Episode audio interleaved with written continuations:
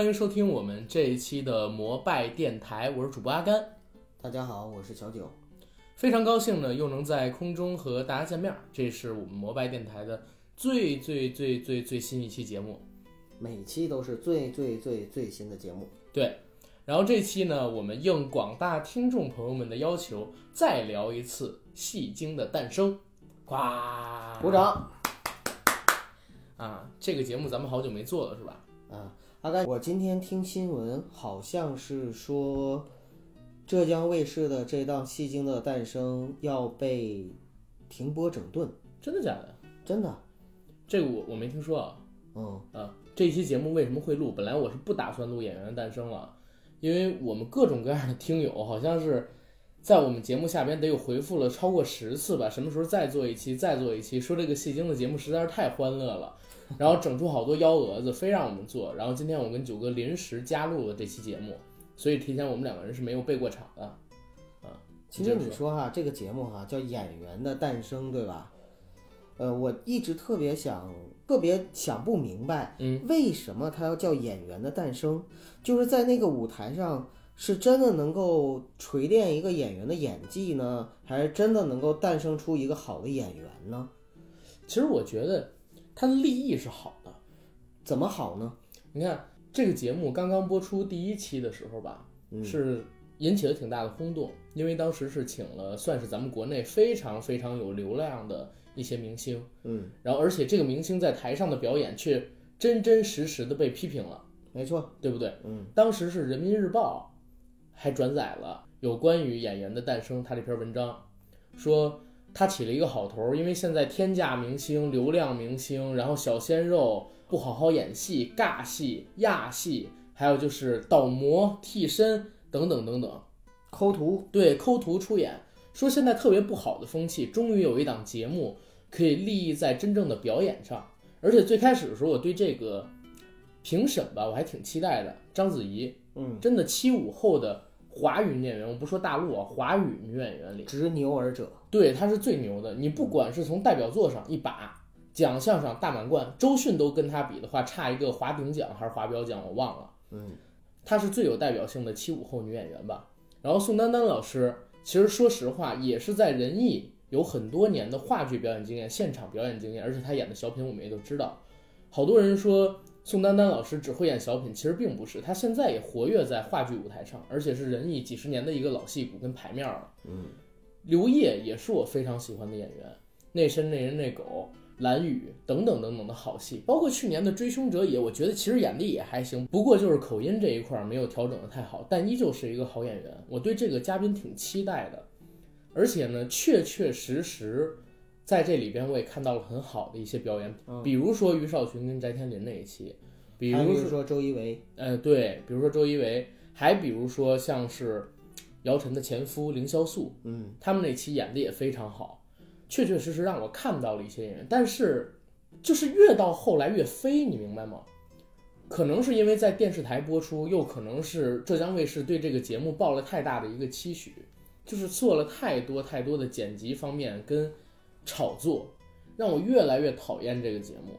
我还记得咱们上期录这个《演员诞生》的时候，我跟我们听众朋友们推荐，我说听众朋友们，如果你们想看《演员的诞生》，只观看。表演的那一片段就行了，点评不要看，然后戏里戏外的各种炒作不要看，这不是一个真正好的节目，真正关注演技的节目应该有的东西。哎，你说的没错，嗯其实是这样的。你看啊，综艺节目，尤其是像这种真人秀的节目，嗯剪辑，嗯有剧本儿，嗯呃，黑幕嗯等等等等，这些是贯穿于所有的综艺节目的。嗯，这个演员的诞生啊，可以说因为原力一下子捅了一下。所以呢，让这个很多的毛病呢被放大了，对，然后再加上呢观众之前的对其他节目的一些情绪，所以说对这个浙江卫视的这档节目呢反响就特别的大。对，其实说实话，不可否认，在所有的综艺节目里边，一定都含有这些不真实的成分，它是为了播出效果，为了展演的效果。但是这个确实是中国综艺节目的一个弊端，它的制作人。包括导演，包括剪辑师，嗯，包括幕后的这个团队，嗯嗯，我觉得他们的出发点或者说利益不是很很有很真诚，呃，正因为这一点，所以才遭人诟病。嗯，我之前第一期的时候聊到了王俊凯，就聊到了他那个在演出的时候，他的鞋一会儿白一会儿黑，一会儿白一会儿黑，就是很明显。嗯，如果说你为了剪辑的效果，或者说为了就是制造话题，你把这个节目想要更抓人一点、更精彩一点，你去做剪辑，这个我特别能理解。但是你有没有可有没有可能就是做的比较有诚意一点呢？比如说，你如果是真的想剪辑的话，你能不能让王俊凯就穿同一双鞋演两两场戏，然后你再剪呢？你故意弄出一个一双白一双黑的鞋呢，还是说你是当我们所有的观众都是傻子呢？对吗？嗯，那后面袁立的这个事儿，再加上袁立之前还有欧阳娜娜的那场戏也是，啊，就是一会儿台上有，一会儿台上没有，刘烨对着空气演戏。所以说，为什么大家都管这个戏叫戏精的诞生啊？就是因为你已经超出了演员的范畴。再一个，从那个最开始的，就是我的一个看法，我认为这个浙江卫视它这个可能出发点和想法是好的，但是这个东西对他来说真的有点超出了他的能力范围，而且超出了这种表演形式他的一个舞台展现的能力范围。一个演员的演技是要跟导演。跟其他的演员、跟当时的环境、跟剧本所有的去配合，才能表现出来的。你哪是随便的拿出一个本子来，然后站在舞台上，你就能够表现出来呢？虽然说啊，有些是能看出来的，比如说章子怡哈，她站那儿一演，确实看得出来她很有演技啊。比如说我们的欧阳娜娜呀，然后比如说那几个小鲜肉啊，站在那儿一演的话，确实是有点让人尬演的感觉。对，但是。你不能因为这个，你就把舞台表演和影视剧的创作混为一谈。所以这个演员的诞生啊，我觉得从我这块儿看起来的话，我个人觉得这个节目不够真诚。这个节目不够真诚。所以对于观众来说，与其说是演员的诞生，不如说是戏精的诞生。对，因为最近吧，演员诞生为什么被炒起来了？就是其实出了很多的事儿。他每期我挺佩服一点啊，就是特别会造综艺点。嗯，有点像以前湖南卫视，对，但是呢也有问题。随着节目的推进，大家呢越来越感觉到这个剪辑效果的存在，尤其是袁立爆出的这个事儿。袁立说，大家可以看我在台上说的话跟我自己的口型是对不上的，嗯，所以有可能把我其他时间说的台词跟我当时在台上的口型对在了一起，搞得我像一个神经病。而且在之前邀请我过去的时候。所畅聊的剪辑方式跟录制方式、录制结果都和最后表现出来的，或者说和当时到了台上真正表演以后表现出来的不符，所以袁立急了。他是一个很真诚的人啊，我觉觉得袁立本来就以脾气火爆，感觉像个傻大姐一样。对，本来就是以脾气火爆在这圈里边闻名的。然后你们招谁不好，招上他了就把篓子给捅出来了。之前的很多演员就因为这个事情又接着闹，然后人民日报。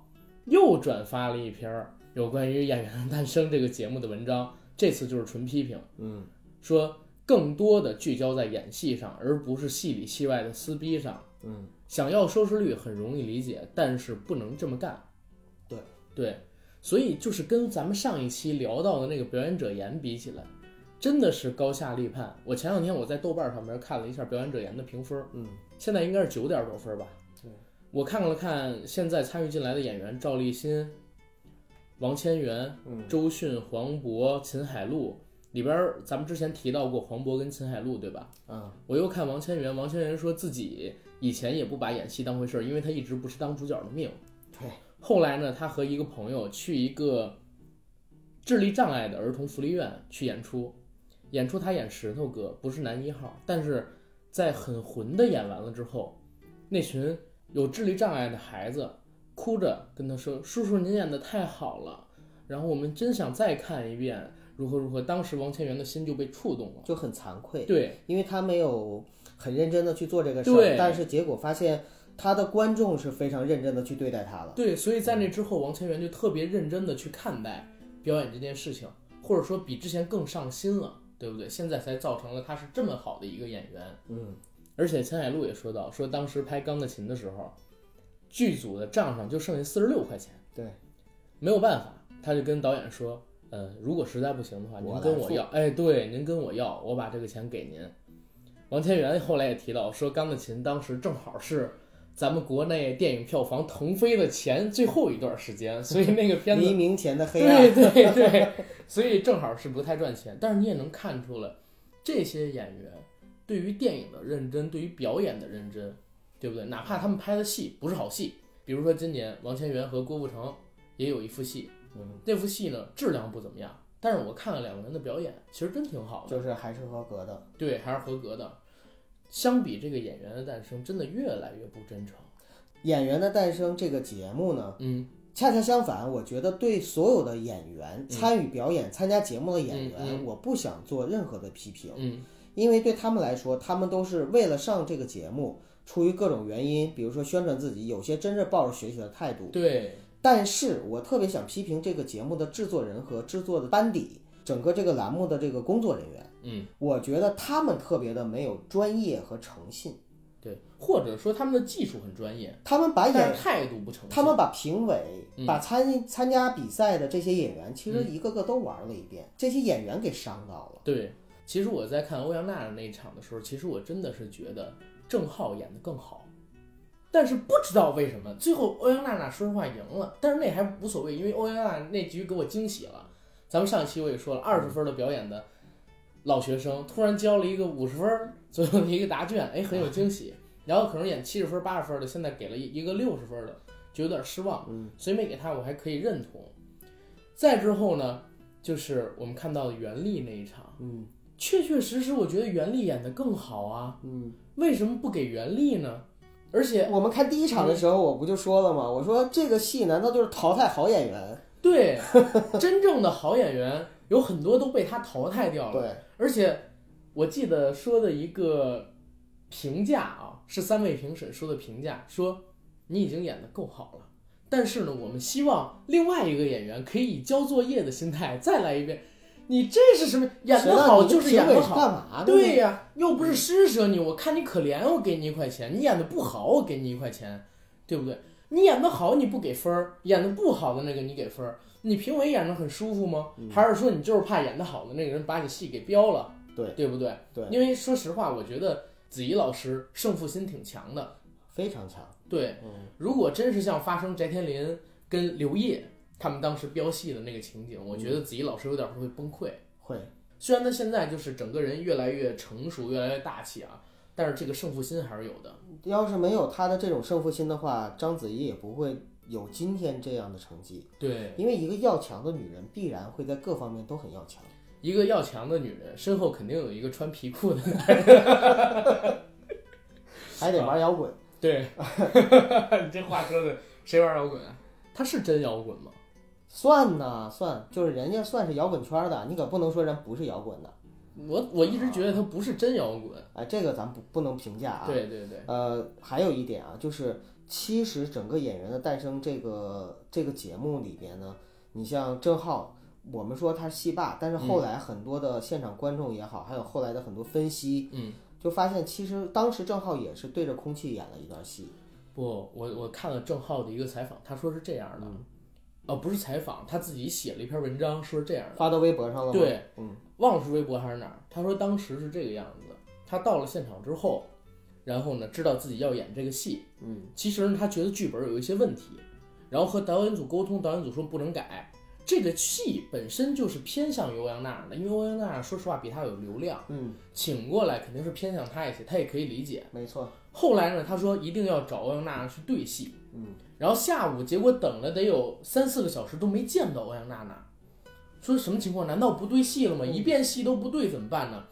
而且他自己在那儿已经干坐了几个小时，后来他就去问，结果才发现原来已经有人指导了欧阳娜娜单独表演训练好几个小时了，刘天池。对他已经练了好几个小时，反而郑浩当时是没那我有觉得这个剧组也太不尊重这些请对过来的演员了。对啊，就是郑浩本身没有经过几遍彩排，而且没跟欧阳娜娜对过几遍戏，所以他才会说不及格。他在这个表演之前就说，我觉得这个表演是不及格的，是零分，非常难演。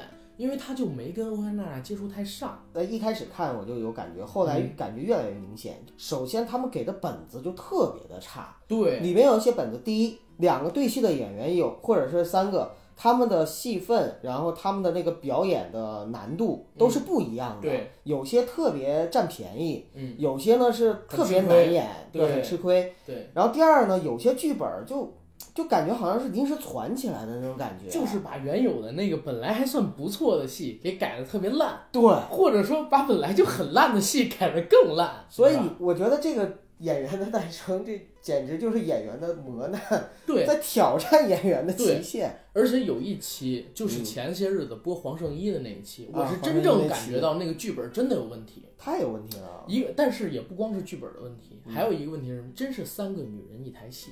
对，从我不知道是剪辑效果还是怎么样，但是我真正感觉，从一进了那个排练间开始，这三个女人就在明争暗斗，心就不齐，所以在台上的时候就有点像宋丹丹他们说的，自说自话，自己演自己的，我演我的，你演你的，嗯哼，大家东西都不在一起，所以最后整个戏出来是散的。这就像你说的，在一开始的时候，他们没有很充分的去沟通。对，或者沟通的时候，大家就因为角色这个不不不，我觉得是这样，就比如说啊，你看节目组给你的镜头，他们几个人进了一起，然后比如说在排练间，嗯然后在哪里对戏等等等等。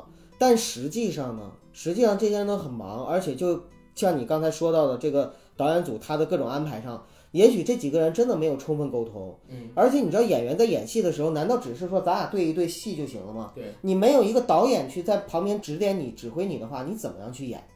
对，我记得昨天还是彩排。昨天还是前天，咱俩聊天的时候，我不是说过吗？我说，哎，其实很多导演演戏都还蛮不错，为什么？就是因为第一，他本身就知道怎么样去找这些角度在镜头里边比较好，嗯然后怎么演能演出他自己就是想要的那种效果。嗯另外一方面呢，就是他平时就是辅导演员演戏的，对，所以呢，他在就是煽情啊什么对这些这些力度和尺度的把握上面的话，其实都是要非常好的。对，那你像演员的话，几个演员夸叽夸叽一对，然后上了台之后夸叽夸叽一演，根本就没有一个能够真正指导你的人。刘刘天池他只是一个表演方面的老师，他不是导演。对，而演员的很多东西是需要导演去帮你去把控这个东西。对哎，你知道演员在学习表演的时候有一节课叫解放天性，嗯对吧？比如说让你去扮演一个大猩猩，你这一天就是扮演一个大猩猩，呃，哒哒哒哒敲胸口，对，不对？对，但是像是演员的诞生，我感觉都不用解放天性。本来那个黄圣依他们演的《我和春天有个约会》嗯那一场就是一个撕逼的戏，嗯从我看到的镜头啊，就是撕逼，明争暗斗。黄圣依抢了小蝶的角色，然后另外那个年轻女演员就一直不爽，你知道吧？嗯，想在戏上给改回来或者抢回来，结果就是几个人弄得戏垮了。更好玩的是什么？宋丹丹、章子怡还有刘烨，就各种圆场，你知道吧？你反而是欧阳娜娜，关键是你现在都已经不知道她那些评论和原场是不是导演组剪出来的效果。但是你不管怎么样，我觉得那个原场说的这个戏有问题，不是你们演的有问题。我在想是不是因为第一啊，欧阳娜娜跟郑浩那个组，欧阳娜娜确实演的很差，嗯，不及格。郑浩因为咖位太小，所以最后没有给他这么圆场。嗯黄圣依他们或多或少人气比郑浩他们强一点点，嗯所以最后给他们圆场了。嗯，就是也是见人下菜碟儿，你知道吗？有点儿有点儿。确实是吧？所以你刚才说的那个，我认为非常的对，嗯。就是看这个节目，如果你真想看的话，嗯，你就别看所有的表演之外的了，对，你就看那几个人他们做的那些表演，嗯，就是所有的上台的演员，无论是视频的表演还是舞台上的表演，你就看那些表演就 OK 了。对，看完之后自己给自己一个判断，你喜欢谁，你不喜欢谁，你喜欢谁的演技，不喜欢谁的演技就 OK 了。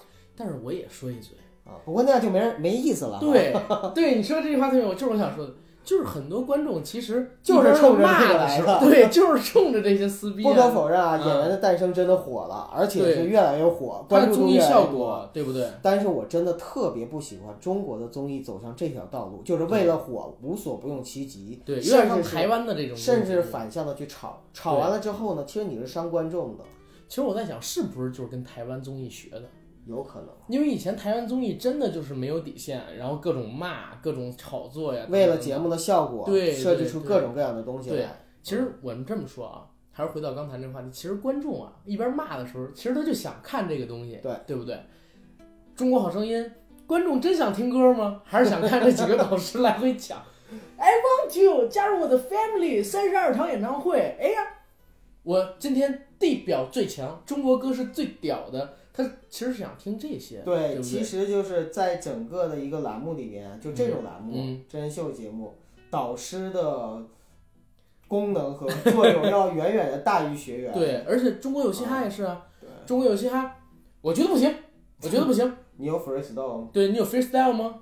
然后阿月真的很严格，对吧？这都是效果，都是都是综艺效果来的啊。就是我们很难现在通过一个节目能够真实的感觉出生活这也是跟生命。为什么我不愿意再看这些综艺节目的原因。对，因为我真的不想把时间和生命浪费在这种毫无意义的上面。你看完了这一个小时、两个小时节目，我真的想问问各位在座的观众，你能得到什么呢？你除了在那一个小时、两个小时时间时间里边打发了你的时间以外，你真的得到了什么？你人生收获了什么吗？你的演技提高了吗？你在做人的时候，你提高了你的思想觉悟吗？还是你学到的东西吗？我觉得是这样。九哥，你这句话我就要用郭德纲的这个相声来回馈你了。啊，教育意义是吧？哎，对，你要什么教育意义？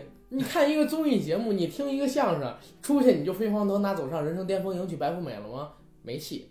你这两个小时在我这儿听相声，在我这儿看着演员诞生、戏精的诞生，您乐乐呵呵，然后开开心心的，你什么都不需要学，我也没指望能教会你什么东西。这就是我对社会主义核心社会做出的贡贡献，对吧？老郭那话我特认同，您听老郭相声我也特支持，对但我真的觉得这个跟老郭相声还差着十万八千里呢。对，但是也有好的地方。嗯，在这个演员诞生里边儿吧，嗯，你其实也是在炒作，但是这个炒作我觉得它是有好的意义的，就是凌潇肃那一期，嗯，你关注过这个事儿吗？你说你说，你关注过凌潇肃跟姚晨离婚这个事儿吗？呃，关注过，当时呢确实也是吵得沸沸扬扬的嘛。对，而且姚晨和凌潇肃在最开始的时候，嗯，我在最开始的时候也算是在娱乐圈里边模范的，对，然后呢也是大家觉得说感情非常好的。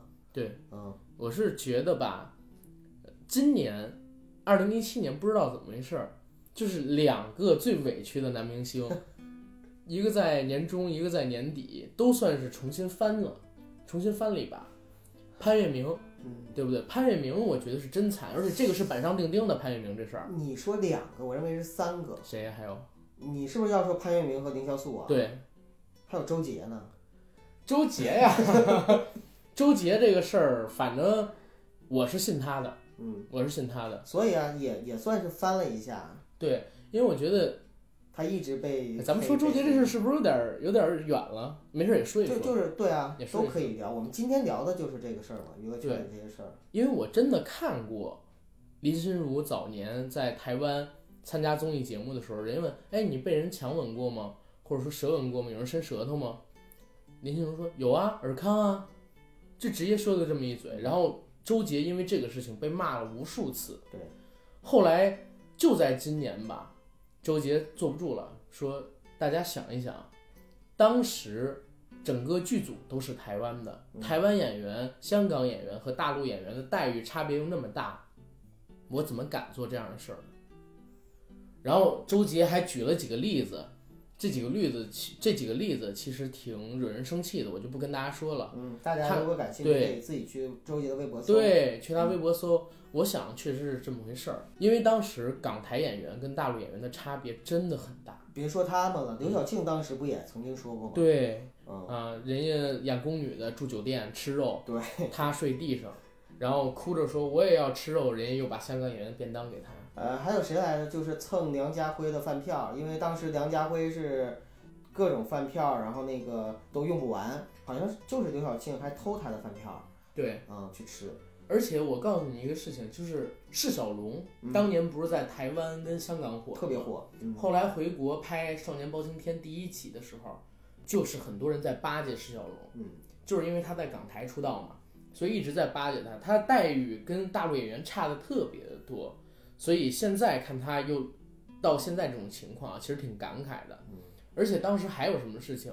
大家知道很多在 TVB 是小演员的，来了大陆之后，在两千年代初各种主角儿，然后薪酬提得高，还提出各种无理的要求。咱们就比如说陈浩民，嗯，很正常啊。你想，嗯香港的那些 TVB 的演员或者是明星，为什么后来都跑到内地来？对所谓的演戏，其实就是圈钱来的嘛。我告诉你，就是陈浩民啊，嗯，事儿特别烂。对，我原来真的问过他在 TVB，说实话曾经很红过，真的很红过嗯，但是到后来的时候就是不太红了。就人品的问题。而且 TVB 说实话就是工资确实很低，你知道今年还出了一个事儿，TVB 五十周年大庆嘛，嗯，要请一些老演员回朝参加他们的这个台庆，结果就因为罗嘉良，罗嘉良是三届视帝啊，嗯，而且是 TVB 最有代表性的电视剧演员之，一没，错。结果因为罗嘉良要 TVB 负担机票钱，TVB 就不付了，就不邀请你了，你知道吗？这个这个这个 TVB 真能干出来，因为前两天我刚看了一个帖子啊，就是说那个 TVB 的这些演员，他们的衣服对，十几年二十年 对对对。不断的在戏里边，你穿完我穿，我穿完你穿的那种。哎，我我看了，就是吴镇宇，嗯就我曾我很喜欢吴镇宇的一部电视剧啊，叫上《难兄》，嗯，啊，难兄难弟。对，叫《难兄难弟》那部戏特别好看，大家想了解香港电影历史的老港片历史的，一定要去看那部戏。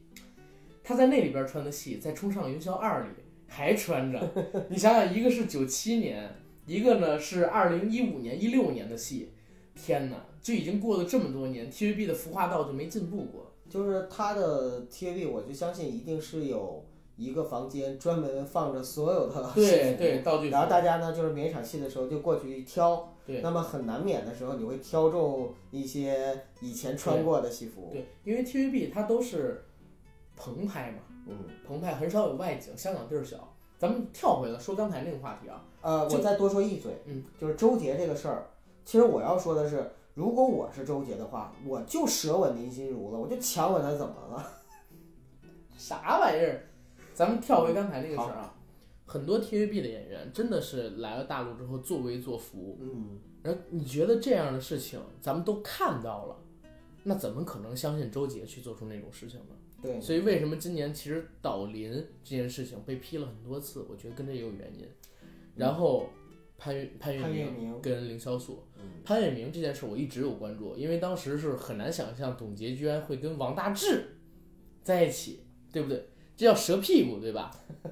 在那个我的团长我的团里嗯，啊，然后他叫一乐二和三多，对吧？徐二和，他演的这个角色确实有演技。我今天还看了那个《我不是王毛》，嗯，但是呢，两个人的事儿其实挺恶心的，因为是先拍到董洁跟王大治在一起，就是他其实确实是出轨在先，对，嗯，但是什么事儿真的惹人生气，就是董洁她直接在这件事情爆出来之后，动用自己的各种媒体关系给潘粤明泼脏水，嗯，说潘粤明性无能，嗯，说潘粤明好赌。后来虽然都被一一否认，但这些事情对潘粤明有特别大的影响？对他的事业也有了很大影响。因为潘粤明，哎呀，我觉得挺有担当的。其实我一开始我真的以前我很喜欢董洁的，但就是因为他跟王大治出了这个事情之后，嗯我就是粉转黑了。对，而且这事儿是板上钉钉的，对，不允许任何反驳我们这个节目，因为大家如果去查，绝对都可以查到这些东西的。嗯，潘粤明真的好赌吗？没有。潘粤明真的家暴董洁了吗？也没有。他在出了这个事儿之后，其实没有跟任何的媒体主动去聊有关董洁的任何坏话。很有担当的一个对。然后凌潇肃这个事情，最开始大家出来都以为是凌潇肃出轨唐一菲，但是后来呢，他是一零年离的婚嘛，对吧？对。然后一四年的时候，又爆出来新闻说，其实早在零几年的时候，就有人就有人抓住凌潇肃的老婆，连续出轨。曾经不是有这样的一个说法吗？嗯。就是当年孙红雷在拍戏的时候，就有一个女明星去对对。敲门，对，去敲门，嗯，对，然后孙红雷还没开，对，对吧？而且我看到有一个信息，也是后来刘烨说的，刘烨说漏嘴了，大家可以去查这个事情。刘烨说漏嘴了，那个女明星跟她现任老公一个摄影师，就是还在婚期内就在一起的事儿、出轨的这个事情，说漏嘴了那是当时刘烨，大家如果去查可以查到的。我觉得刘烨外号应该叫耿直烨。呃，对他经常搞出这种乱七八糟的事儿，对吧？嗯，关键是凌潇肃的老婆干的事儿跟董洁一样，就是抹黑凌潇肃，你知道吗？凌潇肃也没有主动跟你，包括这一次，就是凌潇肃到了《演员的诞生》舞台上，也没有提任何这种事情。嗯，只是宋丹丹旁敲侧击的引了几句，说凌潇肃现在没有工作，已经好几年没接到戏了。我相信以他老婆现在的人气资源是可以做到这个事情的，绝对是有人在恶整凌潇肃。就是压着他。对，要不然不可能六年了，哎呀，我都说几乎没有戏拍。为什么很多以前那么相爱的枕边人，到了后来的时候都要反目成仇呢？就像就像网上流传一句话，以前连身体都可以进入的人，现在连微博都进不去了。对，现在连朋友圈都看不了啊。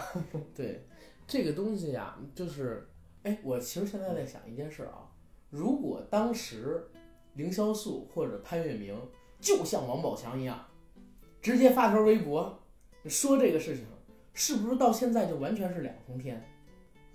有可能，因为其实说实话，我认为啊，嗯，呃，当时凌潇肃也好，潘粤明也好，他们一定还是有感情的。对，而且一定就是说觉得说买卖不成仁义在，散散买卖不散交情，就是还是奔着这样的目的去的。对但是好歹在一起过，对，可是可是对方没有对对方没有这么想，对所以才造成这样的结果。对，就是咱们还回到《演员诞生》啊，嗯，我觉得这次凌潇肃翻身是这一季节目吧，给我最大的几个惊喜之一，因为我知道他这个事情之后，就一直替他不服，然后但是我也已经好久都没关注他了，结果哎，他现在翻了，而且他现在删掉了所有的微博，如果大家去凌潇肃的微博会看到感谢《演员的诞生》这个平台，然后如何如何。明白，就是说重新开始。嗯但其实说实话，我觉得这也是节目组炒作的结果，对不对？一定是节目组故意做出来的效果。反正是这样，就是在这个社会里边啊，当一件事情已经基本定性，或者老百姓都知道是怎么回事之后呢，嗯，它就会失去了它的公信力。浙江卫视，我觉得从这档栏目开始就已经失去了一定的公信力。浙江卫视有一个评语，你知道吗？什么？花最多的钱，嗯请最大的咖，嗯做最尬的秀，嗯，就是他经常有这样的事儿。就今年吴彦祖在浙江卫视那个漂亮的房子，哎呦，我第一期我看着还行，就冲着吴彦祖跟冯德伦去的，结果到后来什么鸡巴玩意儿啊！就是只有这个评语能表示出我的不满，白白浪费了一副好牌。所以为什么他始终想跟湖南卫视争老大就争不过？对，其实说实话，我觉得就是浙江卫视的这帮人嗯，跟湖南卫视的比起来，还是不够老辣。我觉得浙江卫视有几个欠缺的地方。嗯第一，没有真正能拿得出手的主持人。嗯，对，华少跟朱丹走了以后，而且华华少跟朱丹其实也也不太行。对也都不行。对，反正他们俩原来还算一线主持人，嗯对吧？现在华少当然离开之后变得越来越好，朱丹现在是结婚生子，嗯现在怎么捧一一都捧不了，嗯，没有拿得出手的主持人，这第一个。第二一个呢，没有气魄。格局太小。对，你看湖南卫视，他能搞《变形记》那么撕逼的节目，对不对？嗯转头呢，他又能做《人民的名义》的发行商，而且花一点二亿去买，我觉得这事儿浙江卫视干不出来，对不对？他做不到这么极端。我觉得湖南卫视在从社会责任感上面，感觉比浙江卫视要稍微好一点。我觉得有可能是一直在做省级卫视老大，嗯，确实是他已经练了一些担当的出来。而且别的都在看着他。对，嗯，所以或多或少都都不一样。嗯而且湖南卫视还有一点啊，湖南卫视的创新其实我是很佩服的。你知道今年我最震惊的是什么吗？湖南卫视出了一个《夏日甜心》。嗯，《夏日甜心》这个节目就是把直播，哎，跟综艺节目合到一起。再之后呢，湖南卫视还做过一个什么节目？就是大家知道金芒果粉丝节嘛，嗯，这也是湖南卫视最早提出来的，把自己的群体啊，观众群体固定化。一旦你养成了粉丝，他成了你这个电视，他成了你这个电视台的粉丝，粘性就会极强，对，对不对？然后再有一点，湖南卫视也是第一个所有卫视里边啊敢在网上播网综的，比如说《爸爸去哪儿》，嗯，就是纯粹的网综，对不对？现在没有别的卫视比他做这个做的更熟悉。我们一般只能看到就是网站去拍网综，但是电视台第一个碰网综的就是湖南卫视，它真的是有这种先行性。他有魄力和格局，敢于去接受网络这一块儿，对，而不是且有拿出手的主不是把持班底。网综当成了自己传统电视台的敌人。对，嗯我就这么说，你看湖南卫视走的彭宇、嗯李好，嗯，等等李想等等几个主持人，现在到了别的卫视都是一哥二哥，嗯，对吧？要是汪涵、何炅，别人连挖都挖不走。虽然现在好像也有一点青黄不接，主持圈儿，但是呢，还是比别的台要强得多。量级多了，因为你其他的电视台的话，你哪怕就找出一个两个全国知名的主持人都特别费劲。对，你像湖南卫视的话，一抓还是一大把的。上炕都费劲。本来上海台还有几个，但是周立波是自己作死自己。是，王自健是火了一阵儿之后，现在就套路被大家熟悉了，就不行了。再之后呢，就是网络综艺，我感觉真的是兴起了很多。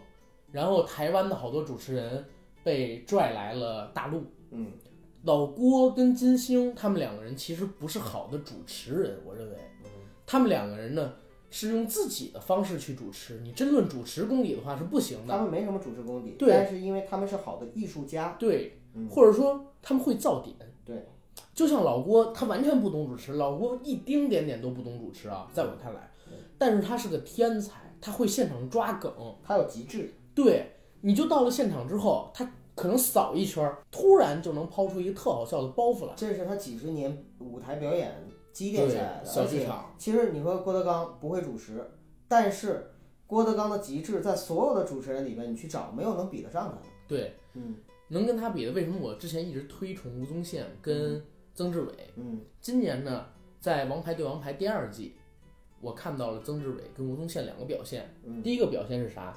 曾志伟在玩一个蒙面寻人嗯这样的一个游戏，他是怎么寻到潘长江的人？潘长江是他要找的那个人，当然做种种的东西去模糊他的感官，最后他怎么找到的？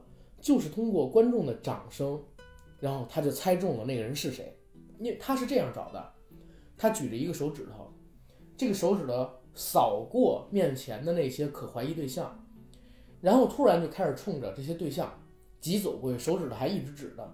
当他走的时候，其实我也能感觉到啊，他指向潘长江越来越近的时候，观众开始啊掌声很兴奋，他立刻就说就是你。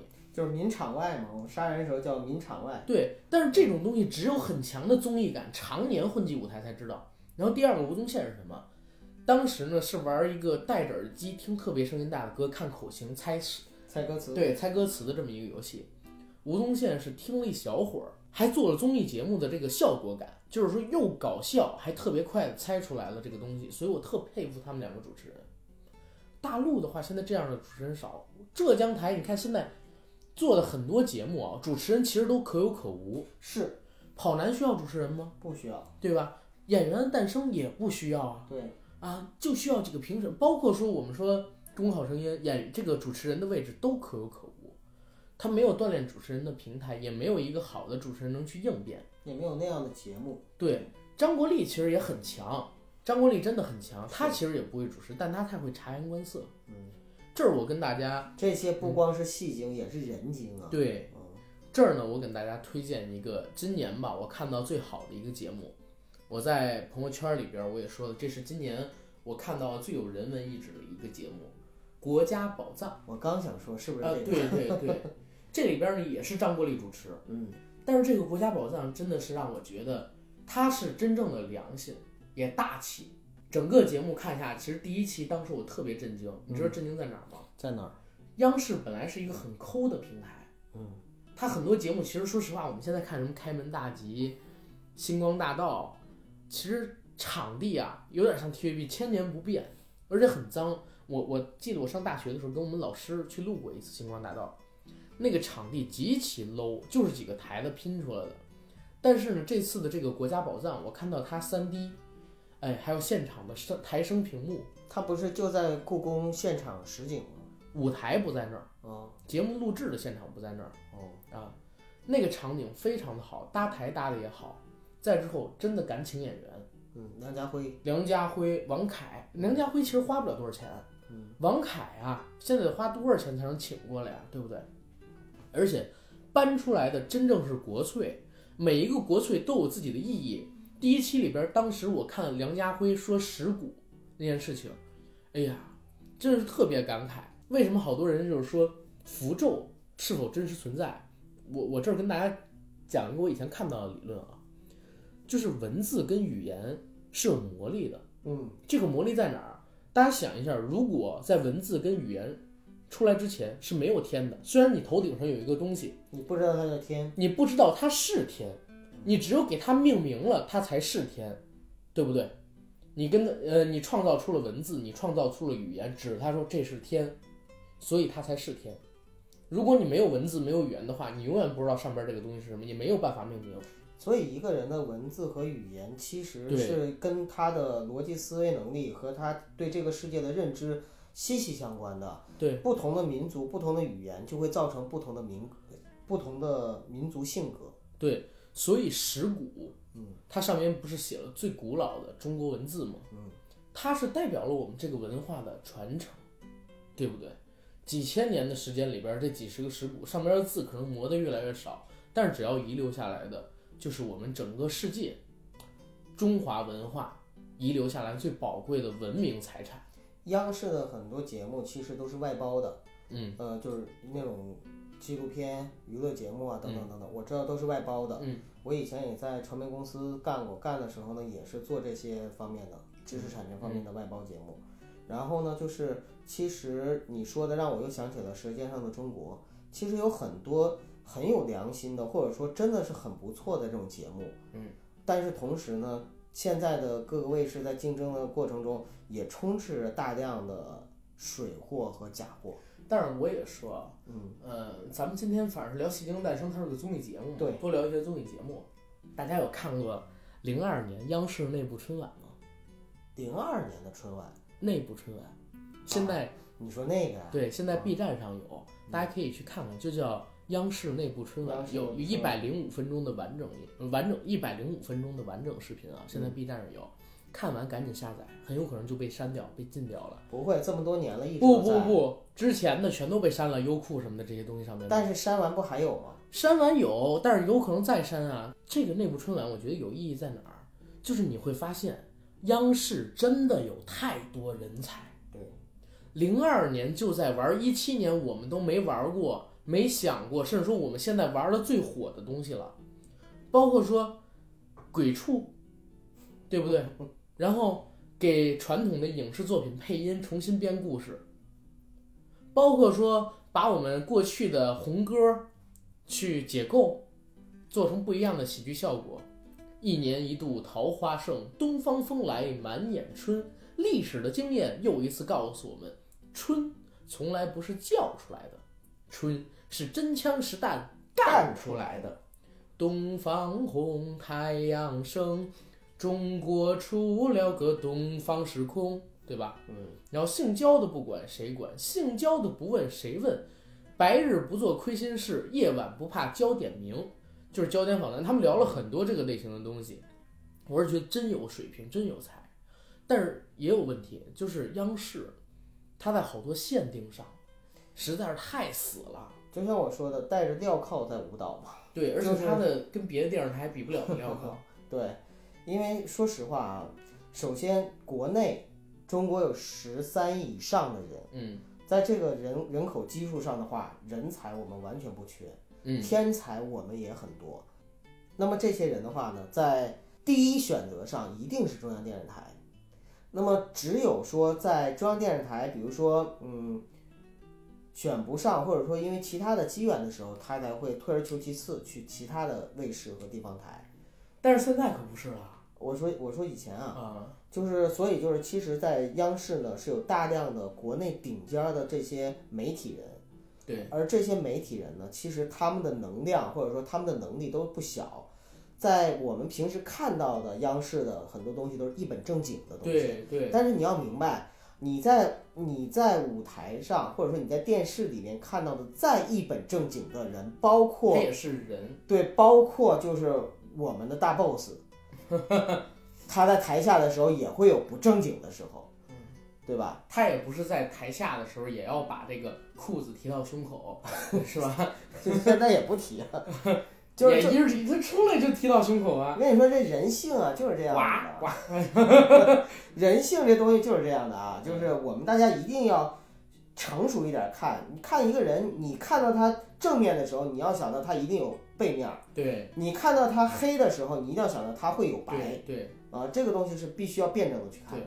我是感觉这些年吧，因为国内综艺的变化太大，或者整个文艺产业、娱乐圈，发展发展的很快速，发展很快快速。央视被限定的太多了，真的是在最近十五年的时间里边儿吧，我就说十五年进入新千年之后，嗯逐渐被落下了一段时间，因为实在是太严苛了，制度太严。嗯我在看那个内部春晚的时候，有一个什么东西是感触最深的，里边无数的人提到了一个词，就是他们编片子，但是片子被毙了。嗯，领导要从鸡蛋里挑骨头，他们还得陪着笑说：“哎，领导眼光真好，这不是骨头吗？搁我三年也找不着啊。”他们经常说这种东西，就是你能很明白发现一件什么事情，好不容易找到了一个素材，编出来了，结果被毙了，这片子永远都用不了。就之前做焦点访谈跟东方时空，那真是挺好的节目。哎呀，你要让我在体制内，我真的会疯掉。体制内真的是一个他妈不是人待的地方。对，哎呀，回到这个演员的诞生啊，好，《演员的诞生》这个节目，说实话，就是现在越来越让我失望。他现在可能还有几你还对他抱有希望呢。因为这里边确实也有好作品啊，嗯对不对？你就比如说翟天临、于少群，嗯，就比如说车晓他们那期，其实我觉得也不错。其实车晓那么好看，阿甘，我就劝你吧，九哥劝你，你呀、与其花时间去关注这个演员的诞生，真的不如多吃几把鸡。吃鸡还能让我开心一下，对啊，荣誉感。但是未来的话，万一他又能出现像是凌潇肃出现了你再看呗，出现了他也在那儿，视频网上有你再看呗，那也是有期待啊。你不用管。你如果我就是爱看撕逼的那些观众。你就属于这类型的，对，嗯因为其实越撕逼越开心。嗯，你知道今年撕逼最终大戏是哪个吗？哪个《天使之路啊》看过吗？没有？爱奇艺有一个节目叫《天使之路》，是和维密合作的。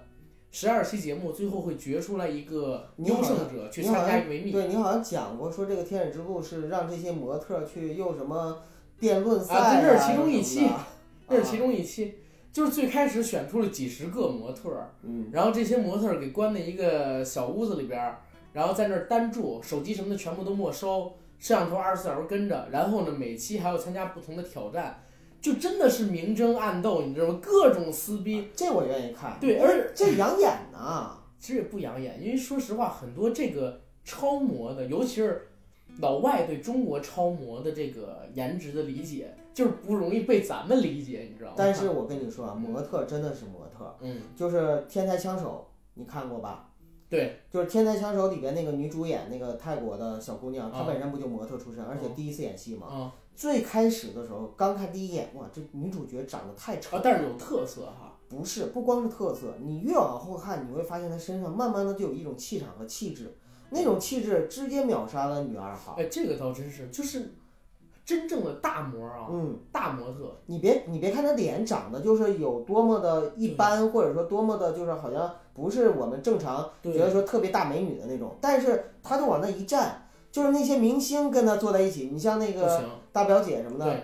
就是直接就是把她给比下去了，就把就把那些明星都能比下去。对，就比如说刘雯，我一直不觉得刘雯是一个特别好看的人，对，但她是一个特别美的人，嗯，因为像她那种脸型，她的五官可塑性特别强，就是你看刘雯走秀的时候，她各种妆容，你几乎认不出来这是一个人，从这儿就能看出来，模特可能第一眼不是要你好看，真正的大模一定要是你的脸不影响你去体现你的衣服，你的眼一定要有特别强的可塑性才可以。然后说回那个《天使之路》的节目，好，那那个节目就是各种撕逼，每一期都在撕逼。模特之间撕逼是吧？哎，对，真的，人说三个女人一台戏，对不对？嗯，那里边几十个女人，而且都是自视甚高，每一个都觉得天下我最美，老子最棒的那种女他人。他们需要这种气场。对就像打打拳的，或者说那个搏自由搏击的，你必须要有一种说文无第一，武无第二，我就是牛，我就能打过你们，就要有这种感觉。对，嗯，所以那个节目后来被停播了两期，因为撕逼太严重。但是呢，我感觉好像现在国内的卫视，除了央视，咱们说的国家宝藏，嗯，都在往撕逼这个方向走。观众爱看。对，你觉得以后的这个综艺节目会不会都变成这样？